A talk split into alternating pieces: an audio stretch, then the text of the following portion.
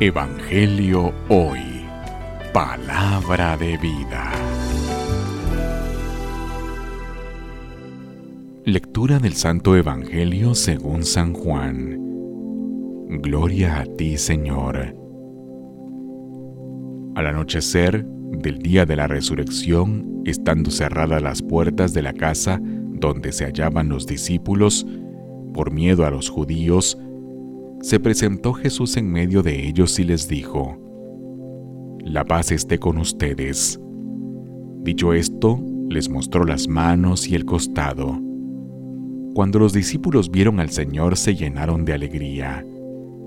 De nuevo les dijo Jesús, La paz esté con ustedes. Como el Padre me ha enviado, así también los envío yo. Después de decir esto, sopló sobre ellos y les dijo, Reciban al Espíritu Santo, a los que les perdonen los pecados, les quedarán perdonados, y a los que no se los perdonen, les quedarán sin perdonar. Tomás, uno de los doce a quien llamaban el gemelo, no estaba con ellos cuando vino Jesús, y los otros discípulos le decían, Hemos visto al Señor.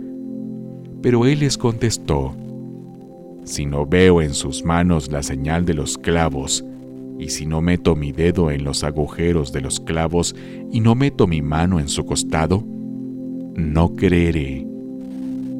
Ocho días después estaban reunidos los discípulos a puerta cerrada, y Tomás estaba con ellos.